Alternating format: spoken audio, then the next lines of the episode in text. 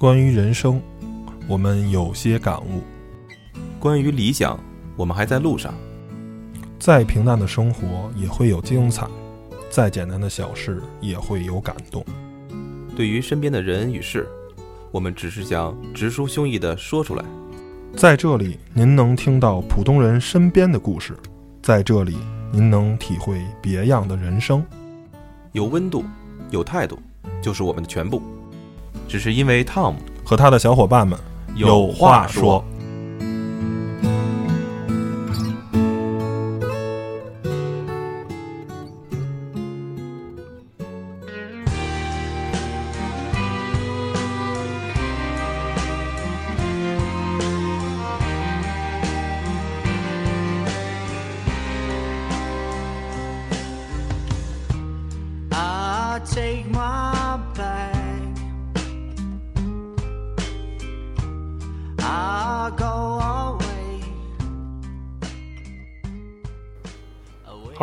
您现在收听的是汤小电台，汤小有话说。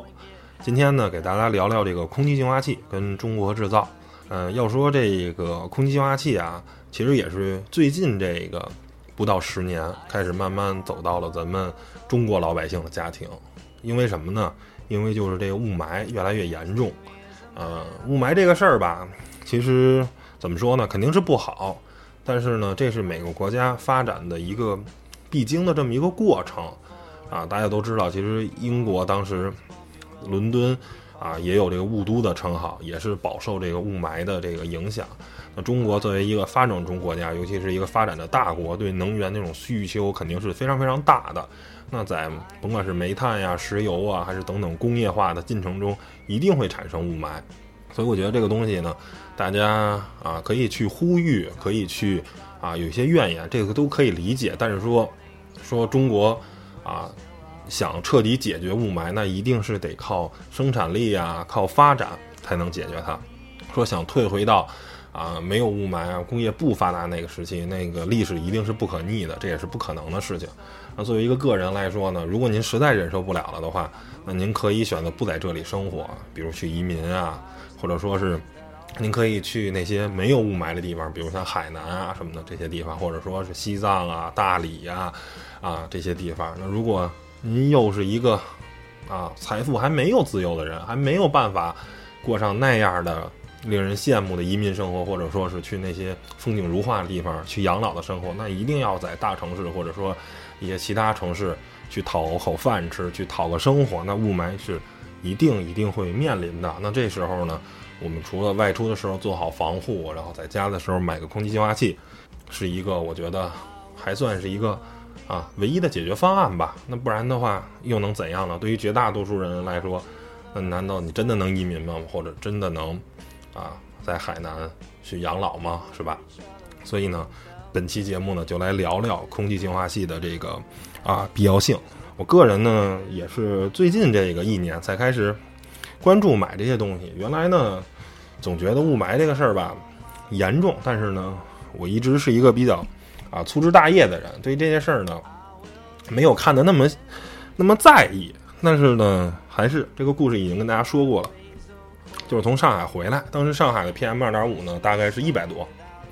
然后北京当天是爆表五六百，坐着火车一路向北，越来越难受，越来越难受，然后到了北京就真的发现。啊，自己这个嗓子呀就很难受，很难受，然后以至于说有这种啊咳痰呀，甚至感冒的一些迹象。所以发现啊，雾霾这个事情，看来真的是嗯挺挺严重的一个事儿啊。自己也要在意起来了，然后就开始研究净化器，开始要买什么净化器啊，做了一系列的这个啊资料。那买完净化器，用完了这个净化器呢，大概这个最近这个半年。的感受呢，就是首先，啊，如果之前雾霾比较严重的情况下，我每天早上啊嗓子会很难受，然后呢会有很多的痰，然后是黄，而且是甚至是黄色的痰，然后鼻腔里呢也会有特别作、特别脏的鼻屎。那自从用了空气净化器，这个问题大大得到了改善。当然，我肯定还是有一些咽炎啊什么的，还是有痰，还是有啊呼吸道还是有一些脏东西，但是比之前已经有。大大好转了，所以呢，这也就是我坚定说空气净化器这个东西啊是啊像北京这种污染很严重城市的一个真的是一个必备的一个东西。所以呢，先给大家告诉一个观点：如果您在一个空气污染比较严重的城市，那买一个空气净化器是一个非常非常有必要的。真的，赶紧抓紧时间买啊！千万不要犹豫。那现在呢，先给大家讲一些空气净化器，您选购的时候，它一定会有一些参数和一些注意事项。那这些东西，您在买的时候要注意什么，或者说是哪一样净化器能满足您的诉求？那我就挨个来给大家介绍一下空气净化器的这些参数。首先啊，所有空气净化器一定会有一个参数叫做 CADR 值，这个东西呢，英文翻译成中文是什么意思呢？就叫洁净空气输出比率，啊，是这么一个，它是以小时平方米立方米来啊测算的这么一个数据。那一般的空气净化器呢是三四百，稍微比较牛一点的呢，可能达到五六百、六七百这么一个值，啊，这个东西很好理解，就是每一个小时这个空气净化器最大可以给这个房间输出。多少空气？那按国际上呢有一个标准呢，就是说这个一个房间呢每小时应该是空气完全过滤五次。那咱们啊做一个简单的这个例子，比如说一个十五平米的房子，然后呢按挑高啊，按最高就是三米，三乘以十五就是四十五，等于是它的是立方米是四十五。那国际这个标准呢按五倍呢啊，四十五乘以五大概就是二百二十五的这么一个。啊，立方的，立方米的这么一个面积，那您买空气净化器就一定要买啊，CADR 值是超过两百以上的这么一个空气净化器，它才能在单位小，就是一个小时才能把您这个屋里的空气完全过滤五次。那这个东西呢，其实啊，大家也做出了一个公式来，就是说您 CADR 值乘以零点零七到零点一二等于您实际的面积，比如说。有一个三百 CADR 值的这么一个呃空气净化器，那零点零七呢就很好办了，就是二十一是吧？二十一平米啊，那零点一二呢就是这个三十六，就是说它二十一到三十六这个面积区间的啊，您就可以使用这个啊，这个是 CADR 值的这么一个一这么一个东西，就是说您随着您的房子的大或者您过滤的面积大，那您的 CADR 值一定要高，如果不高。它是没有效给您过滤的。您说您一个三百平米的房子，您就搁一个空气净化器，那它一定是过滤不完的。或者说是您明明是一个十平米的小房子，您搁了一个七百 CADR 值的这么一个啊空气净化器，那您就是过滤是过剩的，就没有必要啊，没有必要买这么大的，没有必要买这么贵的。那第二个要关心的这个参数呢，就是最小风量噪音。大家都知道，刚才我说的这个 CADR 值。这个数字都是最大的 CADR 值，是工作全开，是风扇全速工作，啊，有空气净化器的人都知道，全速工作空气净化器是一个多么可怕的事情，声音特别特别大，比你家电扇还要吵。那当你睡觉的时候，有一个嗡嗡作响的电器在你身边，你肯定睡不着觉。所以呢，当进入休眠模式或者把它调到最小模式的时候，这时候它。的噪音大不大？如果比如离一个三米以外，你就没法听到它的噪音了，就空气净化器的声音已经你几乎人耳不能听到了。那这时候，它才是一个好的空气净化器。不然，您这儿睡着觉了，那边嗡嗡嗡响着，你还是不能入眠呀，对吧？而且还有一个很大的问题，就是其实对于大多数人家庭，每天白天你是不在家的。而白天空气净化器你过滤的再干净，跟你也没有关系，是吧？你只是回家这一下是干净的，而更有用的时候是夜间，整个夜间你在睡觉的时候，这个八个小时，这个十个小时，它工作，它默默的帮你净化着空气，这时候它一定要很安静，不能很吵。如果很吵的话，你肯定就崩溃了，你就不能睡觉了。那这个空气净化器一定是一个不合格的空气净化器。所以呢，就是最小风量的时候的噪音是多少？这要是要关注的，下一个信息呢叫做害怕滤芯儿，啊，这是个英文 H-E-P-A 害怕滤芯儿，这个东西意思呢叫什么呢？叫做高系高效空气过滤器，就所有的空气净化器的都有这个东西，这个东西就是滤网，因为空气净化器其实是一个特别简单的一个东西，就是通过过滤网过滤空气里的 PM 二点五这些脏东西，然后呢，再用这个风扇重新给泵出去，就是完成这么一个循环。那这个害怕滤芯呢，啊，一般是按欧洲标准说有 H 十、H 十一、十二、十三、十四啊，这个不同的级别。然后其中呢，十跟十一只能叫做亚高效过滤器，而十二以上呢才能叫做高效过滤器。这个呢就涉及到它的过滤效果，包括它的透气性。因为如果你个过滤效果就很简单嘛，那您这个是吧？有过滤百分之九十九的，过滤百分之九十八的，过滤百分之九十七的，那您那老有过滤不干净的、过滤不掉的东西，重新排到空气里，那肯定就是污染。第二个呢，就是透气性。透气性是什么呀？您这个功率倍儿好，百分之九十九点九九，但是您那个密不透风，是吧？想让它过滤很费劲，它它它本身这个东西滤网一定是有一定阻力的嘛，那新鲜空气它它出不来。那还是影响它的过滤效率，您的 CADR 值还是上不去，对吧？所以呢，这是害怕滤芯儿。还有另一个啊概念呢，就叫做活性炭。活性炭是什么东西呢？就是空气里啊，哎，PM 二点五是一部分，还有一个东西我们大家都知道，尤其是新装修家庭里，叫做甲醛啊，这也是一个对身体特别不好的东西啊，致癌什么乱七八糟的。而害怕滤芯只能过滤 PM 二点五，而甲醛这种东西只能通过活性炭吸附来。所以呢，您买这个空气净化器，同时也就闹明白了。如果您是一个，比如在海南吧，海南没有污染，但是你就不需要空气净化器了吗？并不是。如果您家是新装修的房子，您依然需要空气净化器。而这时候呢，您的滤网其实不重要，重要的是活性炭这个部分。活性炭呢，比如像我自己买的小米的那个，它只有二百五十二百五十克，而到了 L X A 七那个只只有一公斤，这个东西嘛，其实就是多就是好啊，这没有什么任何科技含量可言，就是你装的越多，你吸附性越强，对过甲醛的过滤效能也就越好。而且现在很多空气净化器呢推出那个除甲醛版，啊，就是针对这些非污染的城市，这些城市可能 PM 二点五的参数很好，常年就不超过一百，但是你的这个新装修的房子又需要除甲醛啊，是吧？所以所以呢，它就会把这个。啊，活性炭的这部分做的很多，让它的活性炭这个效率很高。然后呢，这也是一个很重要的一个参数。如果您准备除甲醛的话，一定要注意活性炭这个部分，看看是多少啊。最后一个呢，参数呢叫做 CCM，叫做累积净化量。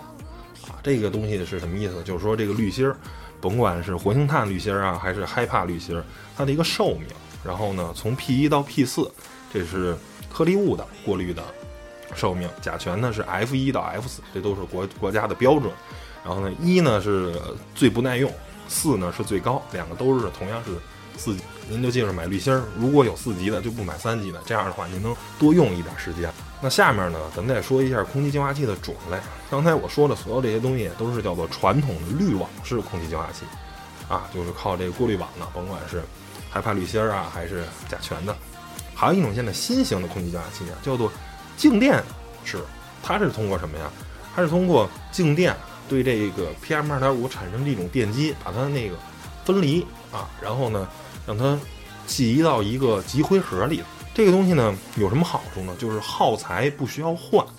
因为大家都知道，嗯，现在一些国产的空气净化器吧，做的比较良心，滤芯还是比较便宜的啊，贵的呢也就是三四百块钱，了不地了，便宜的话也就一百多块钱。但是有一些进口品牌吧，它的这个滤芯很贵，动估就要七八百元。那这时候你换滤芯其实是一个很高的成本，尤其是在比较脏的季节，比如北京的冬天，那可能您每三个月、两个月就要换一个滤芯儿。能在夏天的话，也半年左右换一个滤芯儿。那这个滤芯儿空气净化器呢，可能是啊小几千，或者贵的话大几千，差不多也就这样了，不会超过万元。那您作为用一个用个十年、用个八年的东西。其实合到每年是并不贵的，但是滤芯儿如果您三个月七百，三个月七百的话，这么算下来，其实一年也要为此花费几千块钱。如果您家里啊又是房子比较大的话，还需要买好几个空气净化器的话，那滤芯是一笔很大的费用。而这时候呢，应运而生的就是这个静电式的，它是不需要滤芯儿，它是直接把这些 PM 二点五东西啊，通过这个静电就让它给它击落了，就到集灰盒里了。这个东西呢，好处不需要滤芯儿，这是它最大的好处。但是呢，也有几个坏处。我个人不是特别推荐这个东西。首先呢，它不能出甲醛，因为家里啊，除了新装修以外，其他的就算老房子，多多少少也有一些甲醛，或者您吸烟呀，也有一些异味儿。那这时候它因为没有活性炭这个东西，所以呢，它达不到除这个，或者说是，假如说有一个东西，它又能它又有活性炭了，又有这个静电式，其实它也没有意义。您您那个活性炭的东西还是需要换的，所以背着抱着一边沉，里外里它也没省多少钱啊。第二个呢，就是这个集灰器啊，其实您在收理它的时候，容易造成二次污染。你想那一盒全是 PM 点五，您说您怎么扫它，怎么清呢？它一定会造成暴土扬长。就是您清理那一下，瓤的灰您吸进去也是特别特别不健康。而相对来说，这个 PM 二点五的这个过滤芯儿呢，您直接把这取走就扔了，相对来说好得多。而且这个静电的似的，好像还会工作时候产生这个臭氧，对身体也不是特别特别好。所以呢，我个人啊是比较推荐那个传统式的，这个静电式的呢，嗯，个人不是特别特别推荐。除非您家是这个啊，空气特别好的这个城市，偶尔呢有一点点儿，那您买滤芯儿觉得亏得慌，然后呢也没有这个甲醛这个问题的困扰，那这时候买这个呢，啊，其实还是比较不错的一种选择啊。下面呢，我再给您大家介绍我自己用过的这三款空气净化器的各自的优缺点，也算是给大家一个啊购买的意见。用的这三款呢，其实还是比较有代表性的。第一款就是小米的那个七百块钱的小米空气净化器二代。最便宜的，第二个呢就是 IRX 这个 A7，是啊，今年上半年吧，年初还是非常非常火、非常非常热的，以至于想买都买不到的这么一款空气净化器。第三款呢是叫做易丰的 FFU 空气净化器，这是也是陈震推荐的，它是一个工业级的空气净化器。那这个三个呢代表了不同的价格，而且不同的市场定位，是很有意思的三款净化器。我先跟你大家说第一款小米的这个七百块钱，优点是什么？便宜。这七百块钱基本上大家都不眨眼就肯定就买了嘛，六百九十九。然后呢，缺点其实有一大堆啊。首先就是传感器它不准，大家都知道空气净化器呢，它是靠这个，呃，一般的空气净化都是靠这个激光检测空气中的这个颗粒物的数，然后呢，从而算出它的这个空气你家的空气是干净还是不干净，啊，这也就有时候或或是。一些比较国外的品牌嘛，就很葛很逗，把空气净化器跟这个呃加湿给做到一块儿。因为大家都知道，你加湿把空气雾化的过程，雾化的那个水蒸气啊直径啊就是小于 PM 二点五的，然后呢就会爆表。所以你家那个加湿完了以后呢，它这数值就一直特别特别高，然后一直在工作。其实你家其实挺干净，所以这就是特别，我觉得国外一些品牌特别逗逼的一个。其实这两个东西是啊矛盾的。小米呢，因为受为成本这个限制嘛，就是七百块钱，把它开了窗户，开了门，按理来说这个屋里应该瞬间就脏了嘛，对吧？结果他那过一分钟半分钟也没什么反应，然后老老大爷那儿还二三十二三十显示呢，很显然外面当时当天已经两三百了，啊，应该瞬间就高起来了。而 X 二 X A 七就没有这个问题，就是一打开瞬间就四五十五六十，就马上就涨上去，然后马上就开始进化了。而这个小米的就不行，首先就是不准，第二个呢就是噪声大，在最低风量的时候是没问题的，但是那个风量稍微一高就不行，声音特特别特别大，而且还有一个要大家理解的就是说，它这个 C D R 值风机是非常非常重要的，尤其是在晚上的时候，刚才前面也说了，如果您的最低风速的 CDR 值不够的。您家里面积又比较大，晚上呢又得开到睡眠模式，你不够过滤空气，那其实晚上开起来是没有用的，你明白吧？会越来越高，您外面漏进的空气越来越脏，然后你这本身呢，因为进入睡眠模，如果风速转起来你又很吵，所以它以能只能以一个很低的。小米呢，这个是三百的 CADR 值，那它一档呢，大概可能也就是。六七十，甚至应该是不到一百，差不多这样。所以呢，它净化不了很多的空气。当外面特别脏的时候，它就屋里的空气，因为它净化不够充分，也就越来越脏。但是呢，有没有好处呢？除了便宜以外呢，就是米家它这个 A P P 特别特别的聪明，就是说它可以可以设计一堆相关的。当外面有多脏了，这小米的你那个 A P P，你的米家是知道的。然后呢，就是这个数据是根据那个。观测站的这个数据，然后呢发给他，他会自己的工作，他不光要考虑到你屋里的情况，然后呢，包括可以定时开启啊、定期关闭的，等于跟整个小米的这套智能家居是绑在一块儿的，所以它那个 APP 它的智能程度是非常非常高的，啊，这是值得称赞的。但是呢，总体来说吧，还是一个比较入门的啊，比较。啊，普通的这么一个产品，但是考虑它七百块钱的售价呢，我觉得还是可以接受。而且这个小空气净化器啊，实话实说，做的还是挺美观、挺好看的。搁在家里呢，你也不觉得突兀。所以呢，推荐什么人购买？就是在大城市里，您可能是租房的，或者您那个屋的面积很小，比如就十五平米、十二平米，或者说呢，你是啊租房客，那这时候你的房屋的面积一般来说不会很大。而这个东西吧，你说你真买个三千块钱净化器，你可能在北京打拼个两三年，我就换了其他的房子了，或者说是我回老家，或者说我这个租房很就很变动很大。这时候你买一个很贵很大的也不方便，而这时候买一个很小的，仍然可以达到一定的空气净化器的能力。那这个时候，我觉得小米是一个很值得推荐的，而且小米的滤芯也很便宜，只需要一百五十块钱就可以买一个滤芯儿，所以这是我。啊，给小米空气净化器下的一个定义，就是如果您家房子比较大，或者说比较啊手头也比较富裕的话，不要考虑这个，这个东西确实做的比较差，只是说对得起它这价位，因为七百块钱你根本就买不到真正靠谱品牌的空气净化器。小米这真的已经是，首先它是一个正常能用的空气净化器，因为剩下很多这个价位都买的就是很扯的那种，CRDR 值可能只有一百多的，或者是。就更差，差到没法用的，它是能用的最便宜的，而剩下呢，很多进口品牌的 CRDR 值达到三百的空气净化器，可能就需要一千多、两千块钱的价位了。那小米这确实是最便宜的，但是呢，刚才说了也有很多不足的地方啊。这是小米这个款空气净化器。那第二个呢，说 R X，这我是非常非常推荐的。我这个是两千七百块钱的，它最大特点就是一档的时候就是一百八十的 CRDR 值。就可以过滤大概十五平米的房子是没有问题，就是一档，十五平米的房子就已经绰绰有余。那它最大的 CRDR 值可以达到七百，那七百的话，过滤一个三四十平米的也是非常非常绰绰有余的。第二个，它一个特别好的设计就是它有两块滤网，就是在机器的左右两边各有一块滤网，那这时候就会增加它的过滤的效率。而小米呢，它是一个桶状，它是从底下。一个桶状的抽了气，然后再往上打，而它这个是左右两边各两块特别大的滤网，加上特别大的活性炭，这一点也特别特别好。嗯，坏处呢有没有呢？就首先这玩意儿啊，看图片不大，真运到家里真有点大，大概跟一块三十乘三十见方的一块瓷地砖那么大，而且你用空气净化器吧，你两边呢还得给它留出余量来。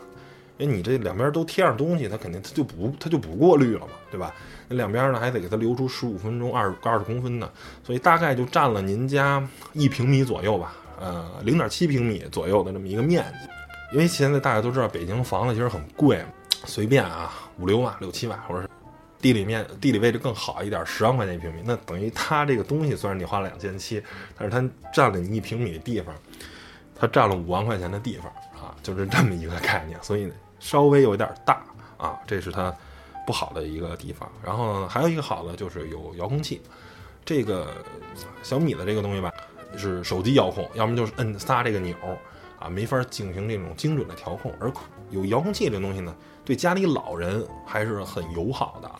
哎，遥控器大概那钮的功能他也不知道是什么，老人因为玩手机是很不灵光的嘛，对吧？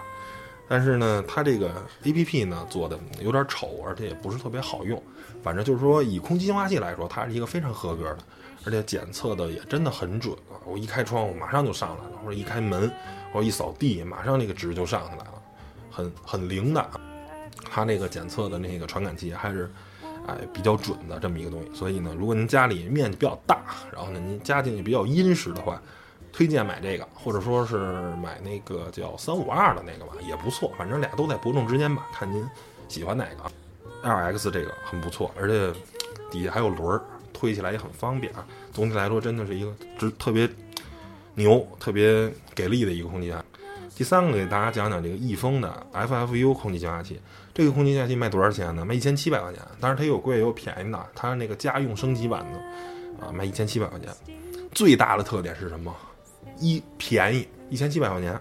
你看还没 2S A7 贵呢，啊，就相当于俩小米。但是它的 C R D R 值有多少呢？我说出来大家一定吓一跳，一千二，等于小米加一个 A7 都不如它一个大。当它开到三档的时候，它有一千二的 CLDR 值，非常非常牛。而且它就三个档，就算调到最低，应该也是四五百这个等级，非常非常夸张。但是呢，这玩意儿为什么那么便宜？因为它是一工业级的，它压根就不是搁家里用的，它是一个搁在工厂、搁在粉尘特别大的地方用的。后果呢，不言而喻，大家都知道。首先长得丑，这玩意儿就一大铁柜子，一点设计感没有。外面是漆的那种，就像一个单位的一个文件柜一样。第二个是真大，大概有一个洗衣机那么大个儿，那么大单桶式的洗衣机这么大。第三个不智能，完全没有 APP，就是除了一个滤网，然后一二三三个档没了，是这么一个。但是它最大的好处，特别特别给力，一千二的。然后如果你家里很面积够大。很脏的话，迅速就能把几十平的屋子过滤干净。这东西能不能变智能了？其实是可以，但是你需要配合一下，就是说，你用一个空气净化器的这种检呃空气质量的一种检测的，现在有很多啊都在卖，小米的什么的都有这种啊。然后呢，大概是二三百块钱一个吧，它能检测屋里的空气质量。然后这时候你还需要一个智能插座，你要假如最简单都买小米的。然后这时候，当它检测到屋里 PM 二点五超过五十了，然后它给插座发一个信号，插座就开始通电，就开始工作了。然后当降到了假如三十以下，它给断电，就这么一个过程。或者说，你可以定每天它自己工作，假如早上十点工作一次，中午十二点工作一次，下午两点工作一次，四点工作一次，然后直到你回家，啊，是可以通过 APP 一些连接，让它能有一些智能的功能。啊，这种东西适合什么呢？就是家里傻大，面积特别特别大，然后呢，我还不在乎长得好看不好看，或者您家是一个，比如像别墅啊什么的那些，但是呢，有有一间房子可能不太对外，然后呢，有一个是不是五十米啊八十平米这么一个屋子，然后呢，你要是都装 RxA 七吧，首先装很多个，然后呢，第二个效能也不够，然后呢，您直接买这么一大家伙。确实不寒，确实不好看，有点寒碜。但是呢，确实很给力，而且是工业级的。再有它的滤芯儿很便宜，七百块钱，整个那空气净化器的滤芯儿就七百块钱，大概能用半年。但是您这个过滤是过滤个一百平米啊，八十平米都没问题的。这么单位平米算下去，跟时间算下去，其实是很便宜，很便宜。呃，它是一个纯工业级的，不是一个消费级的，所以呢。耗材跟东西都不贵，而且那东西很简单啊。行，大概呢，空气净化器呢这点事儿呢，就跟大家聊到这儿。这三款别的我也没用过，而且剩下更贵的其实也有，什么力帆二啊，包括其他很多很高的。就我个人觉得吧，那些东西呢，更多的时候是卖的设计啊，很多时候可能是一些华而不实的东西。而您就是想净化空气的话，我觉得没钱啊，面积又小，就买一小米。呃，对生活比较有品质啊，有追求就买一二 S 或三五二这些国产的这些几个都不错。然后呢，如果您再不挑，屋里面积又傻大，您就来一这 FFU 啊。但是这个还是像刚才说，北京房子一平米五万，他一人就得占一平米，就是五万块钱就没了啊，相当于这么一个概念。那通过空气净化器这事儿呢，其实我们能看出啊，后面这个话题就是中国制造，因为。我想到这话题是什么？就是童爸写了一篇特别长的文章，就是关于 RX 啊，包括他自己的那个什么 I Q L 买的是一个，好像是一个啊瑞士的一个空气净化器品牌，说多么多么不靠谱，然后 RX 是一个多么多么靠谱啊！我有一些感慨，就是说其实最简单吧，瑞士这个国家吧，常年。空气 PM 点五污染可能就十、二十、三十这么一个情况，那你让他造空气净化器，他根本就没有测试环境嘛，他根本就不懂那个市场，是吧？这就好比你让一个国家只有十万人、二十万人的一个小国去研究春运这种问题，那都想不到嘛，他就没有春运，他就没有这些方面的经验，那只有咱中国空气质量差。或者只有咱中国有十三亿人、十四亿人，那他才会考虑到春运这些问题。因为国家不一样，你市场不一样，你造出来的东西自然也是针对不同市场的。所以呢，就说如果啊，您这个没有相应的商业环境，没有模拟出来的你这个本身产品的对应的这么一个情况，你造出东西一定是闭门造车，你自己就自己在这意淫创造，跟实际使用环境根本就不一样。我觉得这是第一个我能感受到的。第二个呢，就是市场将不可能变成可能。我觉得市场是非常非常重要的啊。之前听过一个故事，就是说最早的苹果的那个 iPod Classic，就是那个呃靠硬盘的那个 MP3，其实它那硬盘不是苹果自己生产的，那是松下造的。当时松下是第一个把硬盘做的那么小，速度又很快，而且还防震。因为 MP3 使用中一定会有颠簸，那一般的硬盘呢，如果您长期震动的话，它会有坏道，会不可靠。当时松下呢做出了一款可以做 MP3 的这个，但是呢，因为日场日本没有这个市场，所以松下那个硬盘呢，忘了是松下还是东芝了啊啊，这个有待考证。反正是日本把这个硬盘给做出来了，后来呢就没有市场，后来被这个事儿啊被苹果发现了。然后苹果一下就把这硬盘说：“那你卖给我吧，我我来做这个东西。”然后呢，一下就给装到了他的这个 iPod 里。日本人当时大家都知道，索尼啊，什么松下做的那个这个叫 CD 特别特别棒，所以呢，他没有心思，也没有眼光看待这个新型的这 MP3 随身听这个这这这个市场。所以呢，这个有以 iPod 什么 Apple Touch 啊、Classic、Nano 啊等等。这个新的这个更便携式的、更方便媒介介质的这种随身听 MP3 就被美国人抢走了。但其实硬盘技术本身并不是美国人的，是日本人的。但是市场因为市场大，因为需求大，所以才把技术转化成了真正的最后的商品。就有时候其实啊，苹果这个公司啊，它都都叫做微创新公司，它并不是一个真正的创新技术。就苹果它现在在市面上所有。你能见它产品用上用的技术，没有一家，没有一个是他自己本身研发的，要么就从别人买的专利技术，要么就看它好直接给买走。比如像指纹识别呀，啊镜头双摄呀，包括它的屏幕啊，包括整个这个工艺啊等等所有的东西，你能看到的都不是他研发的。但是呢，我擅长，苹果这个公司就很擅长把自己的东西，把技术变成商品化，把技术转化成让用户用的爽、用的有意思的这东西。是一个好东西，但是呢，它是一个程序员做出来的，很难用，还是没人会用。而这个东西，当把技术变化成一个产品的时候，大家就会愿意用了。第三个呢，想说就是中国呢跟印度呢走上了两条完全不一样的发展之路。然后我个人认为啊，工业才是一个国家发展的正道，尤其是一个大国，而且也能保证这个国家的积极的向上的发展。就是像中国。走了一套工业振兴的之路，而这个印度呢，走了一套这个软件。首先就是现在印度的贫富差距其实比中国更大就。你够聪明，够有脑子，你做软件，你非常非常非常的有钱。而印度的平民完全参加到不到这个国家的发展中，因为因为我是一个卖体力的嘛，而你用软件的根本就没关系嘛，对吧？完全是没有参与感。而中国。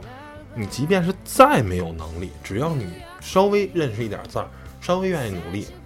你看咱们电商啊、工业啊这些发展，我可以去送快递吧，是吧？然后呢，我女孩可以去当这个客服小妹吧，是吧？我可以去送快餐吧，我可以干的事情太多太多了。我可以当工人，我可以有，因为是靠工业发展的国家，你有无数的工作岗位给你准备着。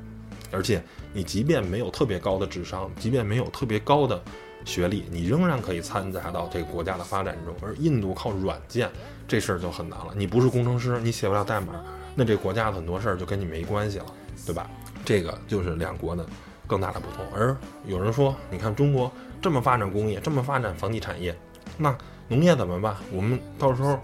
粮食怎么办？其实这个。越是一个大国，有特别大的粮食的问题。你比如像咱们中国有十三亿人，十四个亿人，我们的粮食不够吃。即便中国九百六十万平方公里地能开垦的都开了，能种粮食都种粮食了，能不能保证这十四亿人有饭吃？这是第一个问题，可能仍然不能保证。第二个，那我们只保证有饭吃吗？我们就不想吃好吗？那这时候只有你发展工艺，发展高新科技。你挣的钱去那些更弱的国家、农业国家去买粮食，这时候你的国家才是安全的，而不能把这个期望于说我靠农业来保证这个国家的食品安全，这是没有保证的。就好，好像你一个学生，你想考大学，语文特别特别强，那你应该想办法像韩寒一样写小说，然后呢，让你成为特招生啊。当然韩寒没有啊，你成为特招生，然后你去北大，这是你一条之路。而你明明语文特别特别强，你不不让他去发挥它，而且选择了均均衡发展。我也考数学啊，我也我什么都学，结果。其他这几科其实你也学不好，因为你没有这方面的天赋，结果语文还给荒废了，还没有机会当特招生，反而你考大学这事儿不靠谱。当然，这个举的例子有点极端，但是是有这么一个啊潜在的这么一个道理。下面一点想说的呢，就是说中国其实现在整个的工业呢还是非常非常牛的。我们除了啊一些。啊，芯片制造业我们没有搞定，就是比如像手机的这个啊芯片，比如像我们没有像高通这样的伟大的公司，然后呢，我们也没有像 ARM 这样的能写能写 Go 加的这个公司啊，我们也没有英特尔，我们也没有 AMD，我们也没有 A NVIDIA 这样的公司，这些都是美国人的或者英国人的，在这方面我们是比较弱的。剩下在整个人类的这个所有的剩下其他的工业，其实中国人都是很强的。咱们别老看不起自己，其实真的还是挺牛的，啊，汽车什么的这都咱都不用说了，甚至直接把很多品牌给买过来了。而前段时间的那个 C 九幺九这个大飞机也造出来了，咱其实，在现在在航空这方面也不错。那航天就甭说了，航天等火箭什么的，卫星那都强的不行。而航空这方面，咱飞行器啊也能给弄出来。这个因为全世界。三家能唯一造飞机的就是呃波音、空客，这俩能造那个干线的非洲际的，然后剩下一个八航，能造这个啊就三五千公里的这种支线客机，然后剩下什么庞巴迪呀、湾流啊，那都是商务机，这不是民航客机，也没什么意义，那都是奢侈品啊，属于在汽车里就算法拉利、兰博基尼那个啊，并不是一个真正大国的能力的这么一个体现。那咱现在 C 九幺九也有了。剩下在什么雷达呀、军工啊，啊各个方面，包括什么大疆这种攻击，其实咱现在有很多很多方面都是很强的。咱千万不要这个说特别看不起自己，但是呢，还想说一点，咱也别自大。虽然咱工业很强，但是咱啊，总体来说呢，少了一些这个匠人精神啊，就是老罗老说工匠精神什么的，咱啊有时候太功利了。有时候太急于求成了，太想短时间内取得成功了，啊，造成了很多时候吧，咱们粗制滥造，或者有时候没有细心去，啊，更多的时候潜下心来去做研究。我觉得，如果咱们能把这个东西啊给做好了，再去好好的有点匠人精神，有点这个，嗯，奔驰什么那 AMG 然后一人一车啊什么的，就有点那个精神，去死磕一下。我觉得未来咱工业还能再有一个更高的这么一个提升啊，特别也希望能看到这么一天啊，因为最早有一个故事就是啊，德国人最初造的东西其实不靠谱，然后呢，当打的 Made in Germany 的时候，大家都觉得是粗制滥造，是很烂的东西，然后德国人呢很鸡汤的这个啊叫什么痛定思痛，开始死磕，然后。做成了一个，终于做成一个工业强国。再打什么 Made in Germany 的时候，啊，就是质量靠谱、特牛叉的这么一个产品。我希望咱们有一天打 Made in China 的时候也不是烂货。虽然现在我们很多的时候非常非常强，比如像高铁什么的，啊，把这个全世界四大这个铁路公司的这技术融会贯通以后，咱自己卖的东西现在行销全球，李总理到哪儿一去，叭叭叭一说，就高铁卖的特别特别好。我觉得咱们。不光是高铁这一方面吧，就是很多方面，咱都可以未来能造出属于更多的中国制造、更多的牛叉的这么一东西，行吧？然后最后，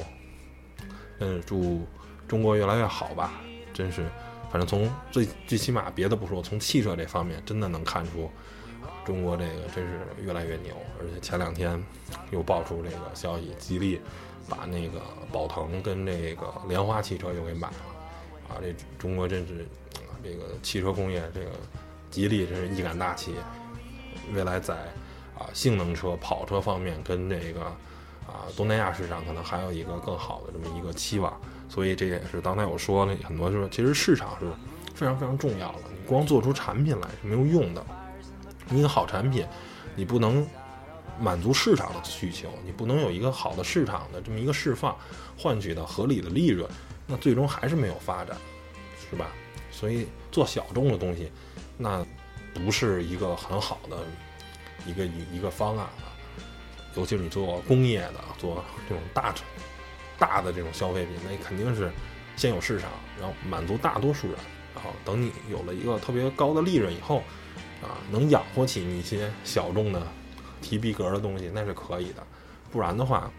呃，还是不是特别好吧？行吧？那本期节目啊，